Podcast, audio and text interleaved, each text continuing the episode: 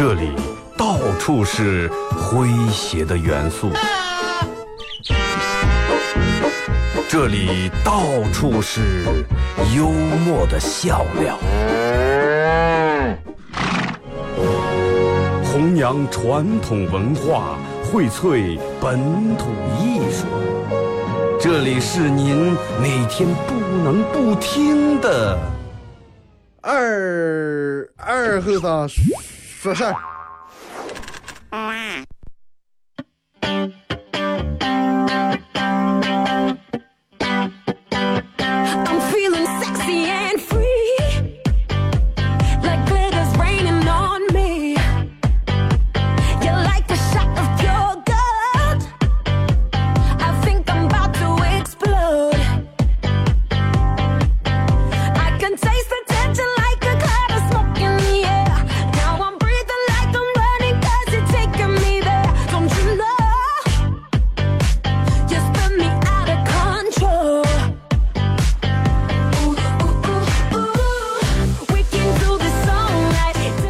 沈阳机器的朋友，大家好，这是白杨广播电视台 FM 九十七点七，在周一到周五这个时间，呃，由我给大家带来一个小时本土方言娱乐脱口秀节目《二和尚说事》啊。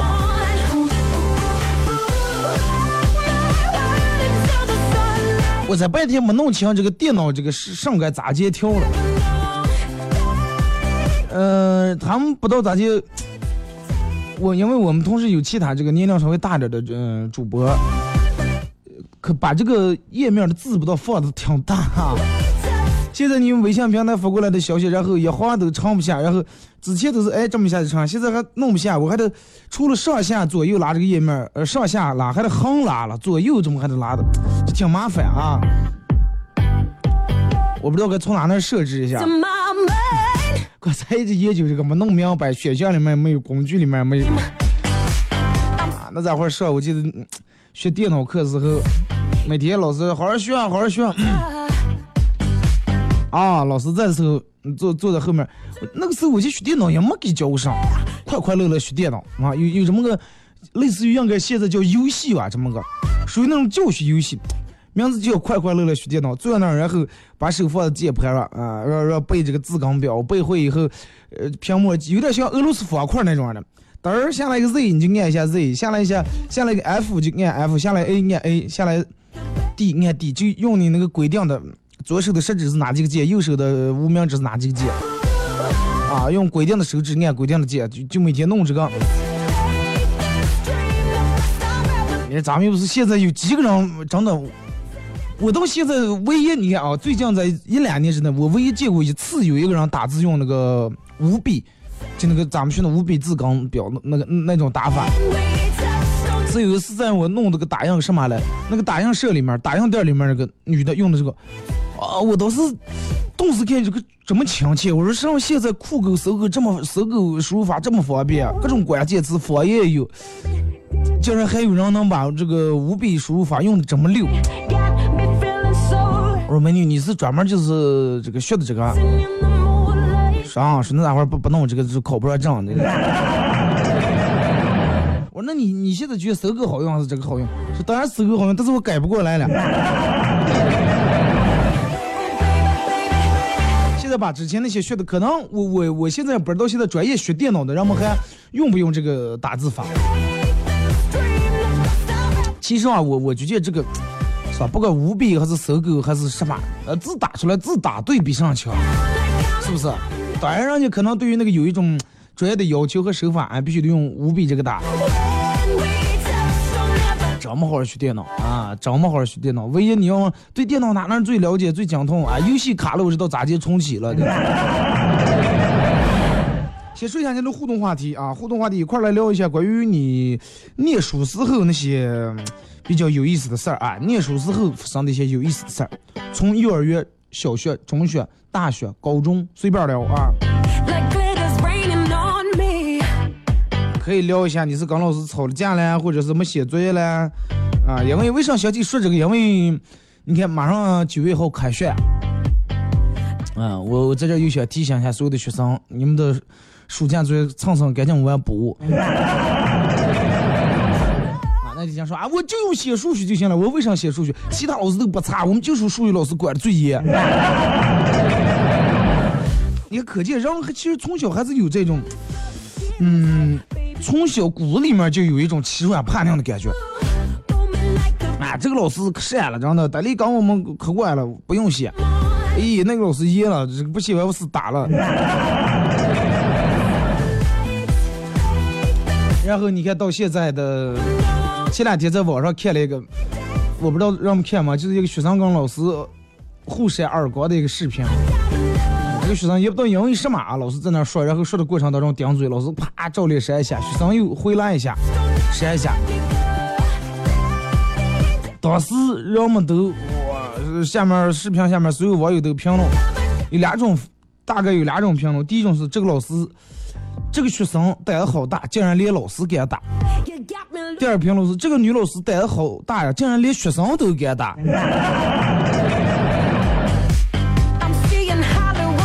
看起是两句话，其实真的，我觉得学生胆子好大，连老师都敢打，这个是个真话。但是女老师胆子好大呀，连学生都敢打，这个包含的就不是这点意思了，真的。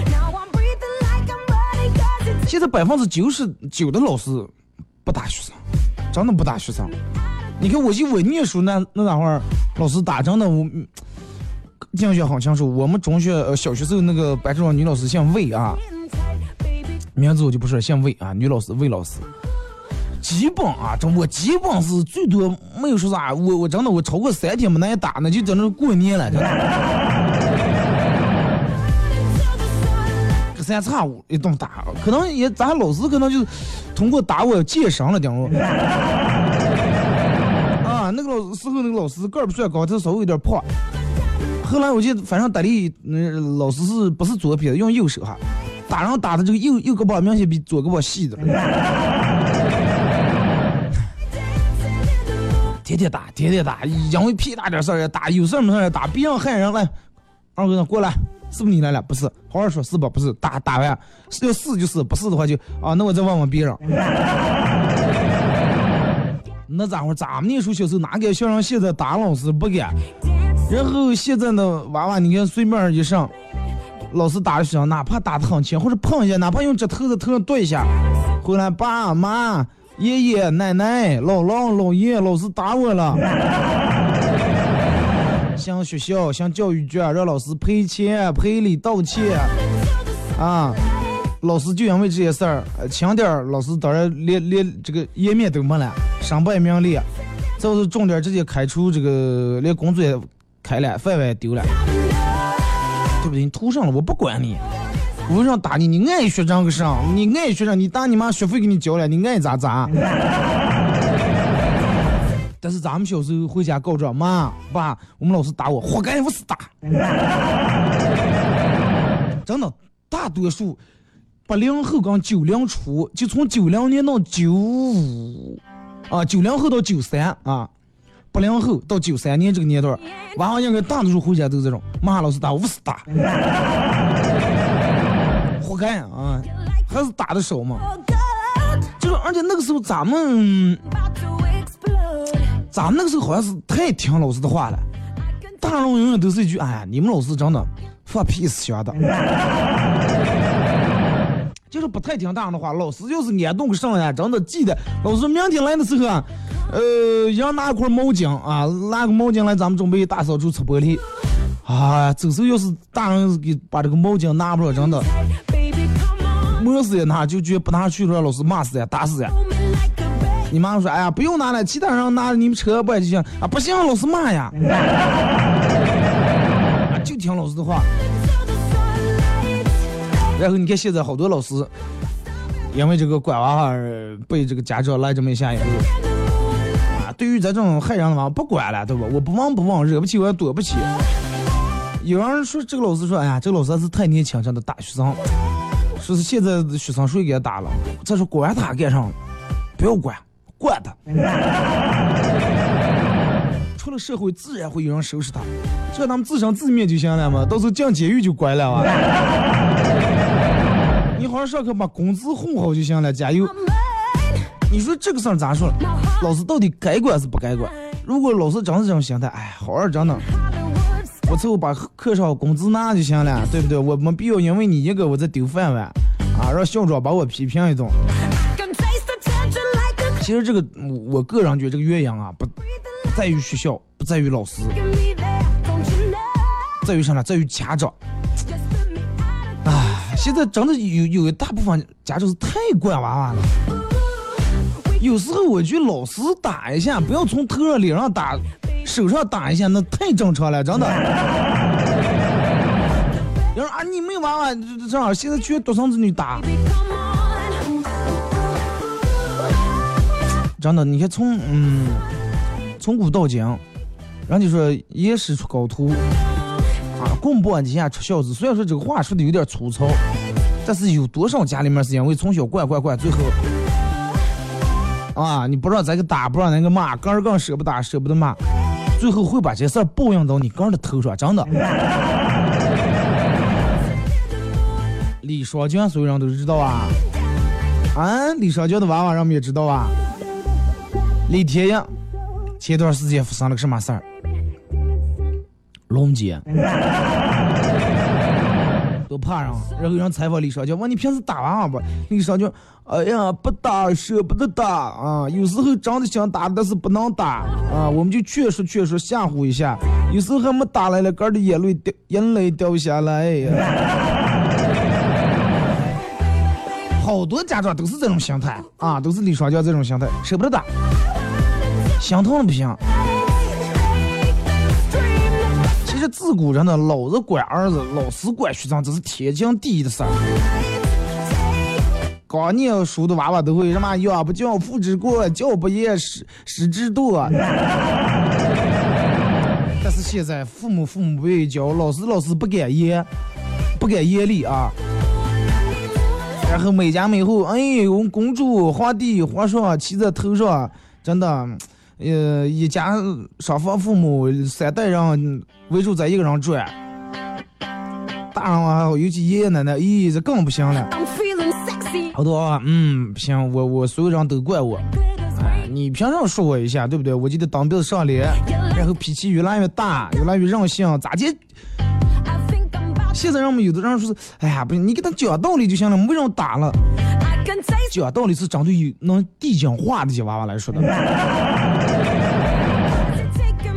有些娃娃，你们家娃娃就地不讲话，你知道吧咦，一打破你了，知道因为啥打破你吗？因为你早没打着呢.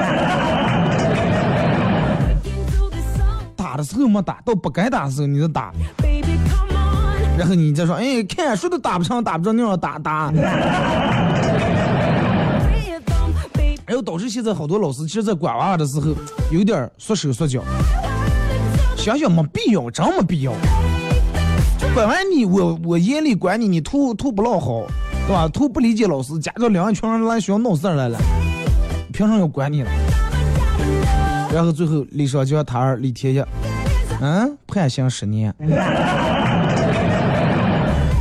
他老子唱歌一世扬名，真的，一世荣誉让他儿一全部给毁了。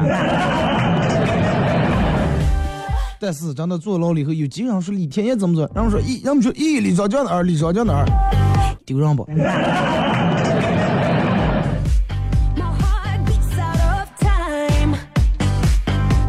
真的，我是我个人的一个观点，我其实我个人觉得啊，娃娃如果是小时候听话的话还好，实在不听话，该打也得打一下啊。尤其那种你想跟老师在那儿吵闹，如果这个是确实老师的原因还好，如果本来是这个娃娃原因，老师管一下，跟老师在那儿吵闹，就冲这种没礼貌、没素质，难道就不应该收拾一顿吗？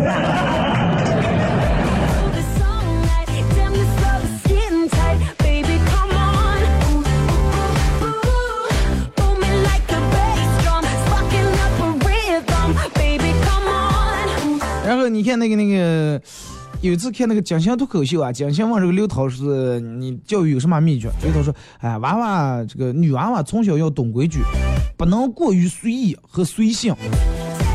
然后然后说对娃娃不能嗯、一味的去迁就啊，必须要让他遵守规矩啊，上就是上，尊重人，哎，有有有礼貌，有素质。说还有最重要的一点是啥呢？娃娃必须得要有一个就是能管住他的人。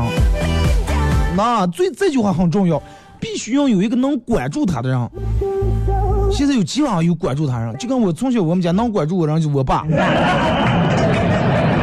我爸从来不打我，但是我就觉得怕的不行。我妈天天打我，已经打屁了。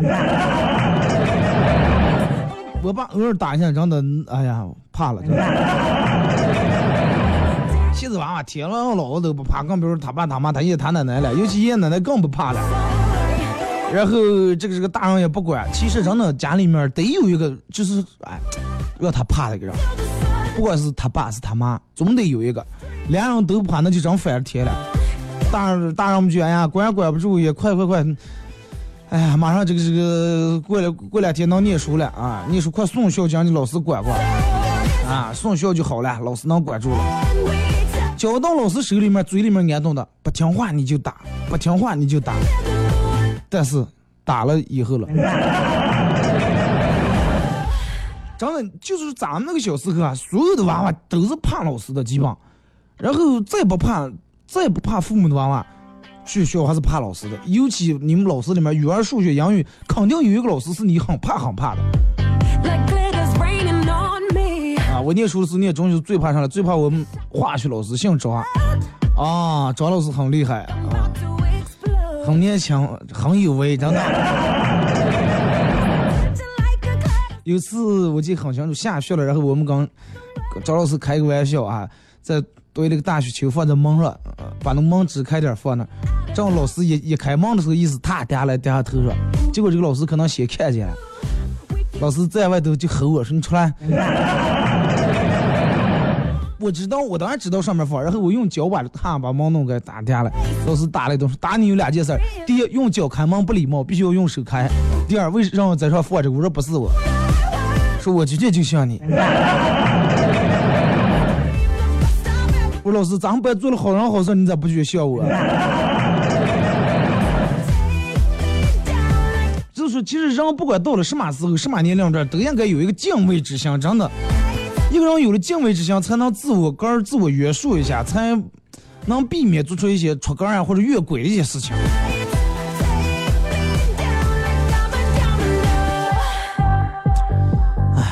但是真的，嗯，这个你说咋说了？谢谢。网上就类似于这种的东西太多了。呃，前段时间看了一个，嗯，新浪微博看了一个视频，两名高中男生，呃，围住打老师，然后对着镜头喊啊，我是就是学生，你能把我咋接？啊，我们有未成年保护法。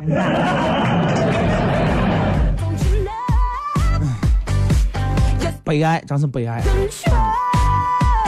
不知道大家有没有看过一个真实的故事啊？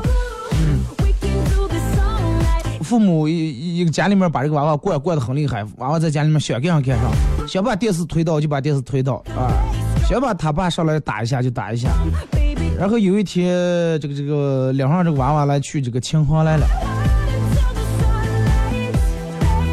哎，拿起这个电毛手里面拿了一瓶可乐，拿个拧开可乐就倒在这个三角钢琴里面了，后来倒三角钢琴里面了，然后当时这个家人还有点不高兴，啊，然后让赔的家人不高兴，说，哎，我们娃娃是好心，他知道个啥了，他不懂事儿，他还是么的给你把钢琴键洗一洗。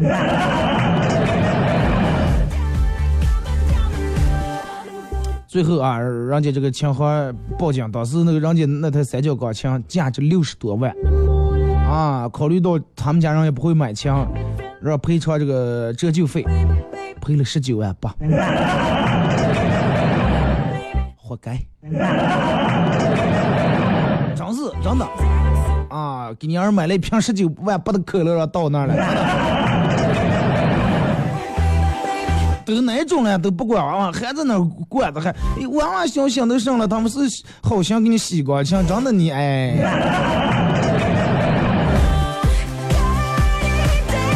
娃娃也是好心，也是给你花点钱，激励你挣钱了，对吧？花你小二十万嘛，你们家娃娃做上也是对的。你看好多那种人是，嗯，从学校里面出来以后上社会，不现在这儿干不了，啥也弄不了，啊，没根本不自立。学校里面教的知识可能用上用不上，搁到其后，可是没有点常识，没有点这个这个上班啊迟到，在家里面睡懒觉睡习惯了，上班天天迟到，天天迟到。哎，老板开了，开除以后说，小伙子，我我真的开除你不是目的，目的是让你知道外面的世界有多残酷。有时候真的是老师随便让学生罚站一下学生回家告给家长不愿意了。你想等到上了社会以后，你惯事了，在家里面你惯的了，学校里面啊，一说你交学费的了，老师不敢怎么样。上了社会，真的吃了那就吃了。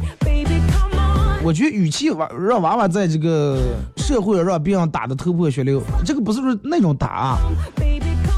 让敲得头破血流，不如让娃娃从小就有敬畏，从小就懂得尊重家长，尊重规则。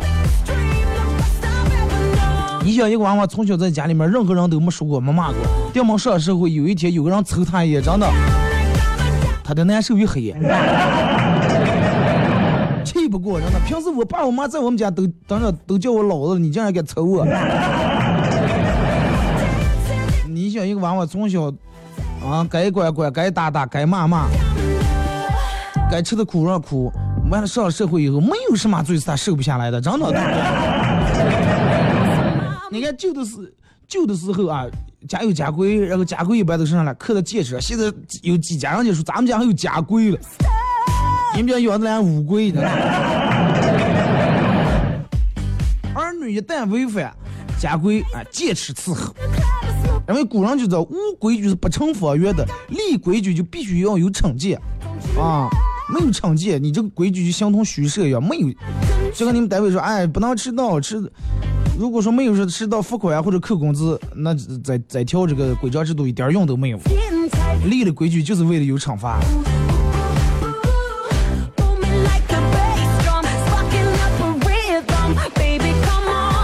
其实有时候小时候管的严点，绝对不是嚷一嚷，没没有那么想疼，让他屁股抽两下。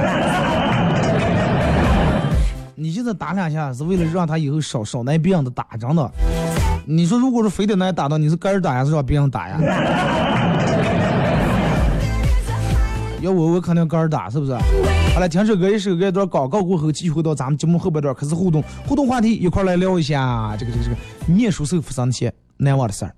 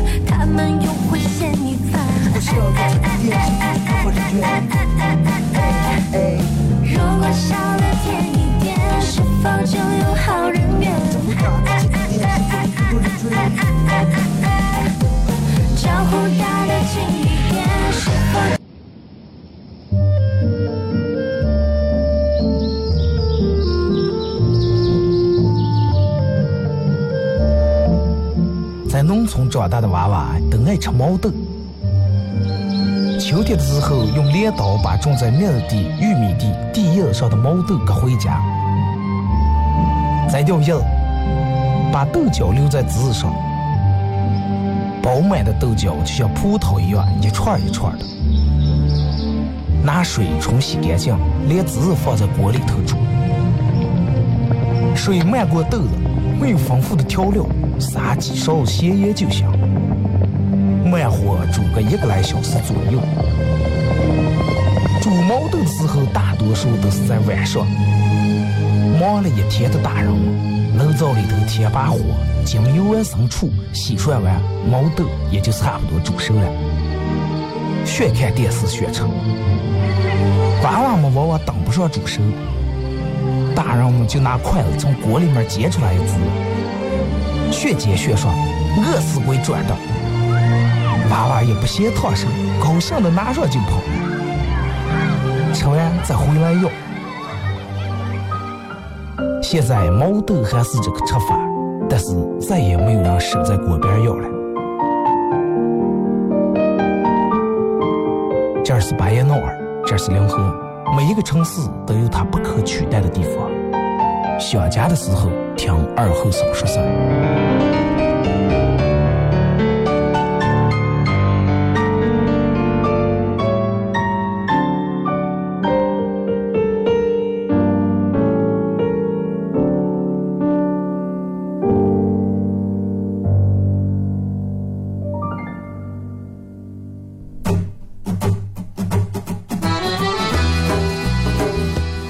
弘扬核桃文化，荟萃本土艺术。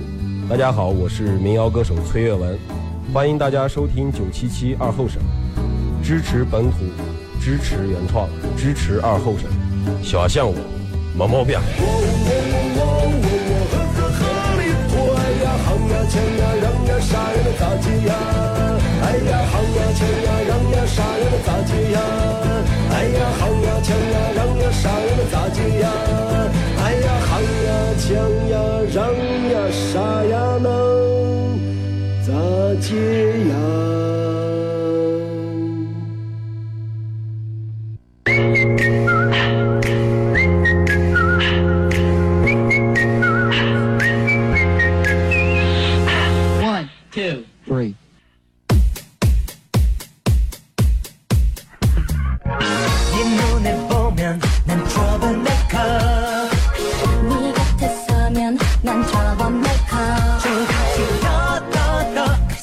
好来是个有个呃，从水边啊。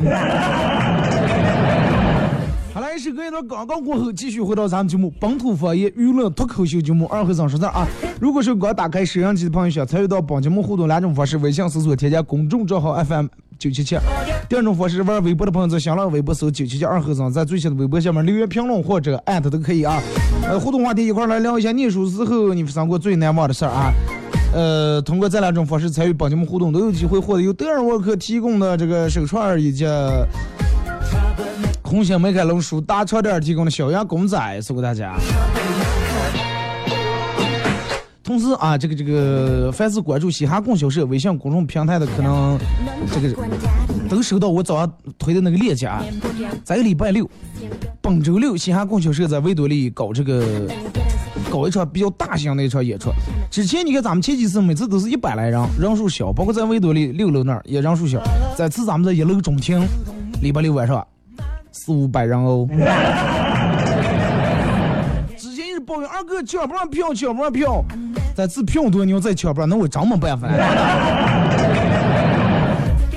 了。然后嘻哈供销社到底是干上了？我觉得这这个有有必要的说一下啊，说一下嘻哈供销社到底是一个什么样的一个单位啊？首先，嘻哈供销社从字面意思来理解啊，嘻哈供销社，嘻哈。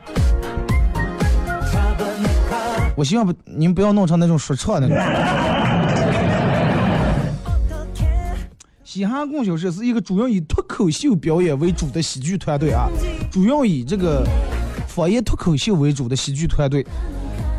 以我为首。这个经营各种笑料啊，各种段子，各种搞笑，各种奇葩趣事儿啊，主要这个给大家解除烦恼，呃，主治你的暴躁、迷茫、高冷以及各种不开心。所有不开心的人来我们这儿全部开心。其他时间不敢保证，在你看演出的这一小时过程当中，绝对让你开心。弘扬核桃文化，荟萃本土艺术。如果是有人对这个喜剧脱口秀啊、方言方言脱口秀比较感兴趣，可以搜索添加一个公众账号啊，搜汉字汉字嘻哈供销社，嘻哈是那口字旁嘻，口字旁哈，供销社小卖铺的供销社。啊，上周尤其在嗯，就是最近这段时间，嘻哈供销社又收纳了两个新成员，一个零零后，一个九七后啊，九七年的，虽然跟我是同是九零后，但是真的是跟差年代了。而且在礼拜六这场活动，较之前咱们之前都是演一个小时多，这次延长到两个小时，啊，关注微信公众平台的可能都看见今今天推那个链接里面有那个节目单儿，十个节目。而且这是由我们自个儿编排的小品、相声啊，到时候现场气氛热烈，我到时候给大家闹个胸口碎大石呀！啊，搜索添加公众账号“嘻哈供销社”，不知道咋玩你你关注了这个微信公众账号以后，那不是有查看历史消息了吗？你看看之前都是咋玩的？礼拜六上午十点啊，微信公众账号会推送一个抢票链接，到时候会告诉你让你恢复什么。啊，上次直接恢复我要抢票，上次咱们诊所主题恢复的我要挂号，这次情人节主题应该是让大家恢复约吗？放心，每次在推抢票链接的头一天，咱们会推一个预告链接啊，看了预告链接你就知道第二天咋去抢咋去玩儿啊。同样也感谢维多利啊。对本次活动的大力支持和提供啊，感谢这个博雅重铁音乐工作室，感谢腾飞传媒，感谢这个这个结果营销啊。来，回到正题啊，咱们从这个微信平台这儿开始互动。我到现在没把这个闹清楚，这个字咋就小放了？马娘说以后以前有人这个求转运去庙，这个去庙里面拜拜，现在都是上微博、朋友圈找条帖子转一转啊，真是你们越来越不把迷信当回事儿了。以前都去庙里面提水果、烧香拜佛，现在人把把把奖励分享在朋友圈就顶上就直接就是保佑了就。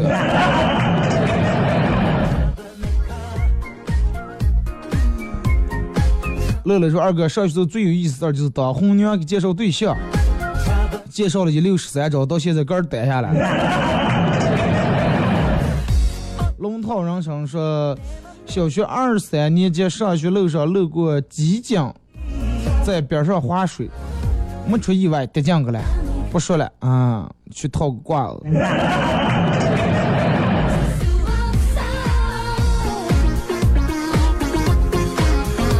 刘全说：“二哥讲个笑话啊，一天一个光头去看病，呃，检查完了，光头问大夫：大夫，我只生病了。他光头，大夫说没毛病。咋就没毛病？没毛病的头发跌完了。我说你这是没毛的病，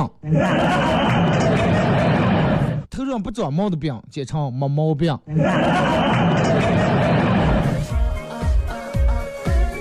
然后就说二哥，周六咱们搞了七夕不办了，七夕就不办了。第一七夕礼拜一让我们上班，第二这个这个这个大七夕的，我就不占用你们时间，对吧？晚上你们约会啊，做点其他的。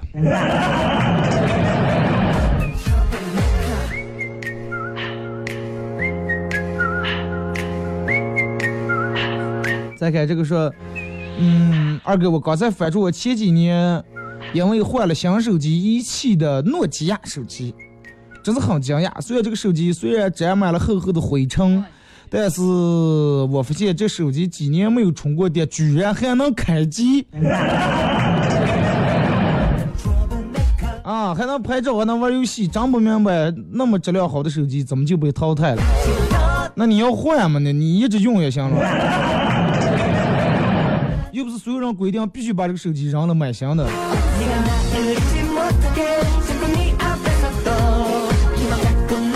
说二后生的同事上班时候垂头丧气，二后生问：“咋来了？”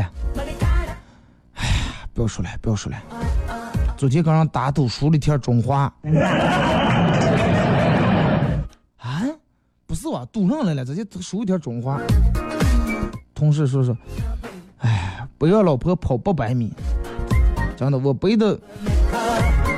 不要老婆跑八百米，比赛看谁快。我背的我老婆有血有肉，他背的老婆打满气。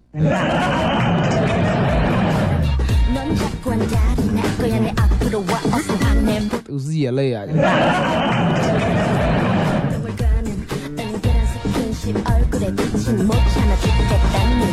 哎，韦博。三夜晚说，小学有一次啊，进了教室才发现忘背书包了。忘背书包，可能老师学校那会儿捣鬼最多，老师一生作业是忘拿了。然后明明哥知道哥没写没拿，然后把书包打开，死命在那翻了，翻十五六分钟。老师，行了行了，快不要加词了。来来来，我出走出个爬门，他再补过。唯一说老师，我们老师拿拳头敲黑板，说来来来，我这儿看，这个放在黑板上面那个表掉下来，把老师砸了。啊，老师说来来来，不管，快你们个儿看过。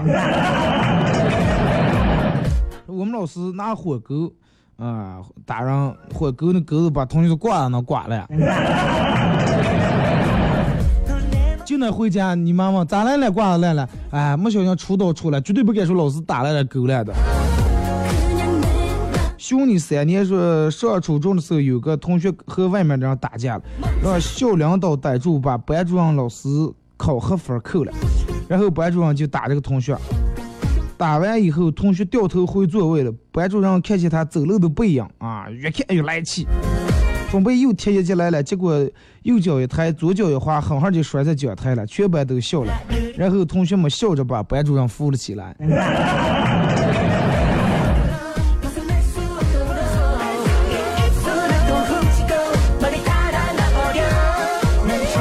啊这个这个这个打完还不过瘾，还要再来一下。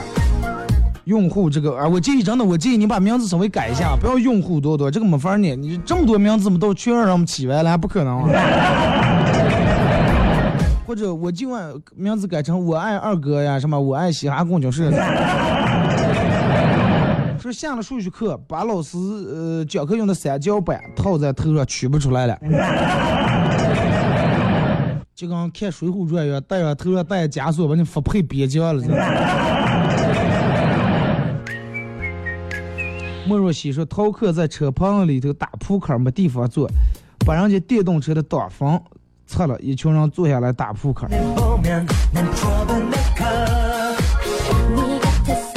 你 们现在胆这么大，逃课敢坐学校车棚里面打扑克？小明说，高中时候冒着上班主任课的危险，听二哥直播，还笑出了声音。也就现在社会把你救了，要自己早上来打来了。上课真的，其实我完全嗯，就是不赞成大家上课时候听着广播，因为晚上不是有重播吗？十点到十一点。上午老师讲课时候好好听，好好听讲。然后你们为了讲考播乐的，我特我背不起啊。和同学一起成功抵制周六加班排练，最后没让我们几个演出啊，还让我们写了检查。勤劳的王小，勤劳姑娘王小小说，呃，老师在讲台上判作业，站起来拿东西时候，我把他的凳挪开了，结果悲剧发生了，这个女老师超胖。再后来，所有同学的家长也都知道了这件事儿。想吃火锅是发生最难忘的一件事儿，想必就是早恋啊。行了。怪说是等我说是看上不能看太细啊。哎，这是昨天的啊。外瓜是上小学的时候还是平房，生火炉的那种教室，起级房应该是是吧？说是冬天早上六点多去，到了同学们都来了，还没点着，没生着炉。教室里面整个乌烟瘴气，一炮好好成。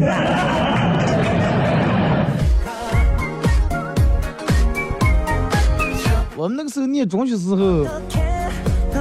考高中了不是？中学毕业了，毕完业以后，当时是夏天，我记得，嗯，就是夏天考完，然后一群人开始烧书，啊，不知道哪哪是掉毛小弟烧书，龙最火，然后我们班一个学习挺怕的在那烧，我说你先不要烧了，蹭蹭蹭全部烧了，后来又退了班，又块花钱又重买的书。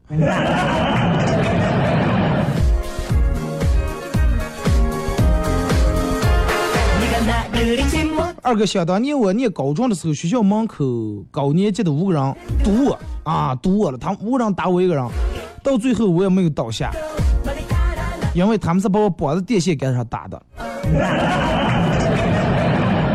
倒不下来。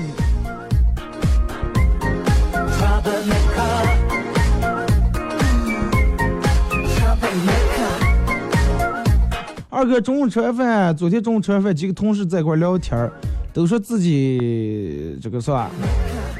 都说自都说自个儿女人缘有多好。其中一个说，呃，在咱们单位里面真的，除了女领导，其他人都对我有意思。另一个说，不要说咱们单位了，除了女领导，其他单位人对我也有意思。说在这说一下，单位女领导六十多岁了，结果二后生来一句。女领导对我也有意思，咱就不要显能了。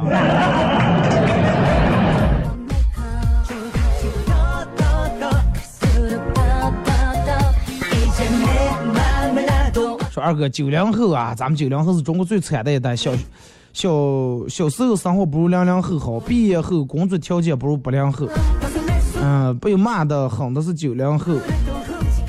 因为独生子女导致养老负担巨大的也是九零后，买不起买房买不起啊，孩子养老人养不起，就这样我们还得生二胎，可笑我连婚都不敢结，考虑的有点长远了啊，不是说婚都不敢结，先找个对象。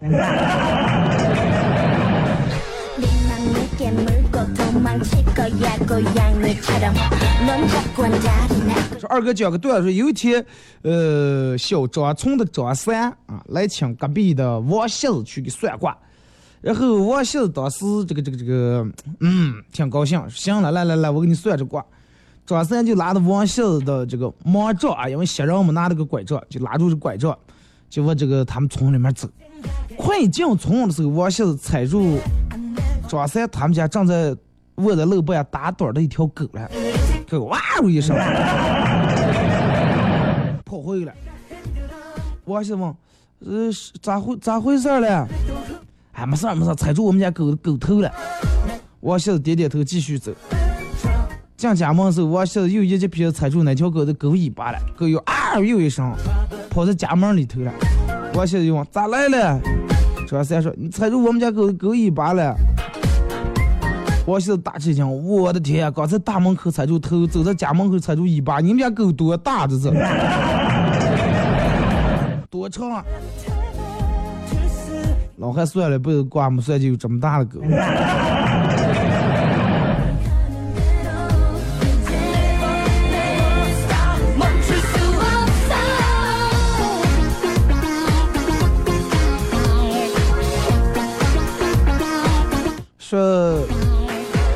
二哥，我记得我们念书的时候，从来不敢跟老师顶嘴，只要老顶嘴，老师我就拿书抽我们，而且是拿书后头书脊那儿打，打上长疼了。你前面说的不打头，我们那时候老师就打头，就从后脖颈那抽。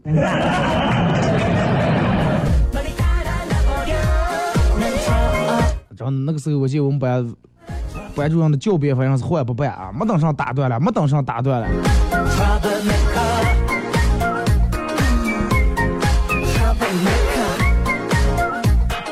王，呃，王永佳说是二哥好，我们单位也有个二后生，我叫他二叔了，每次见他忍不住想叫他二哥。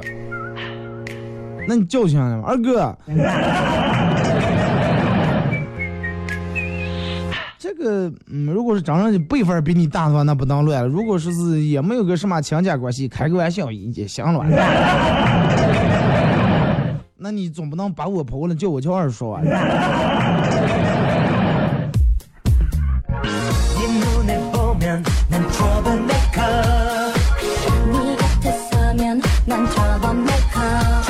有一天二后生媳妇儿问二后生说：“老公，为什么我减肥减了十六斤，外表变化也不是那么太大呀？”二后生说：“你减十六斤，大象减上五十六斤，外表变化也不大。主要是太胖，基数太大，是吧？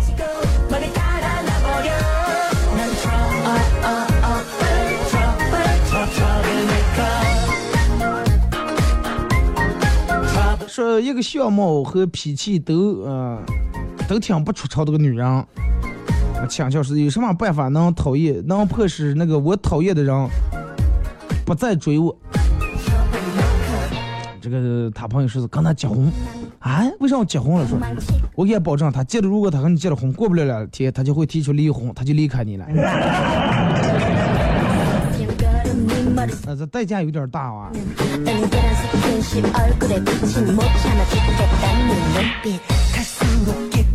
二哥前段时间捡到一部粉色的手机，上面显示十七个未接电话。回家以后，按照度百度的步骤，然后解开了密码锁，打算回拨把这个电话拨过还给机主。啊，这个时候电话响了，呃，我接起电，我接起电话，对面传过来一个女孩的声音。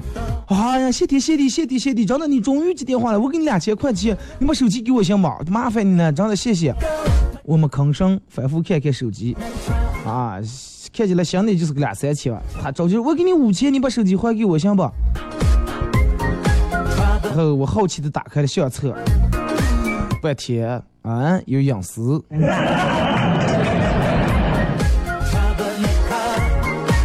这钱就值钱在这儿了。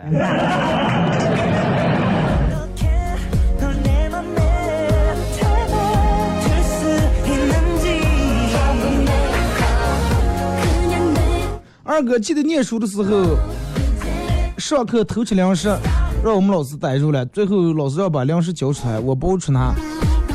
老师娘让我吃拿，跑过来从我桌腰里面拉出来，才发现是一张烙饼。我们老师一脸嫌弃的提出烙饼扔在垃圾桶里面。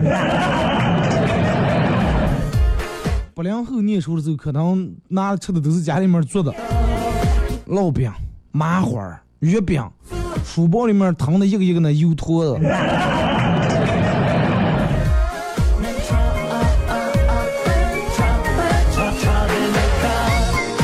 再这个说，二哥，我念书最有意思的事儿是，有一天刚我同桌俩人上课，轮呃轮流睡觉，他睡觉时候我看老师，我睡觉时候他看老师。我睡觉时候他看的很好，啊，轮到他睡之后，他趴在那儿把书挡在前面，我趁他睡觉偷偷把书弄倒了。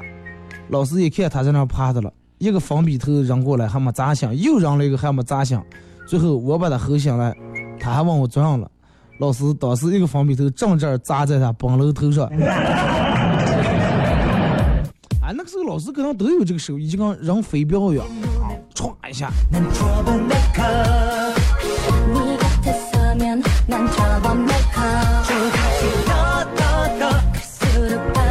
那哥念书时候就顶过一次，跟老师顶过一次嘴。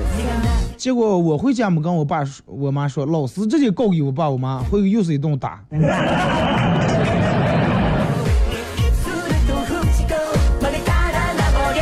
那个时候就对的了，所以说你看后来这年年轻的零零后，尤其九五往后零零后，为啥出事儿的挺多的？这么个那么个。咱们那个时候就打出来管出来，就知道这个规矩了。好了，啊今天节目就到这儿，再次感谢大家一个小时参与陪伴和互动啊！明天上午十点，各位不见不散。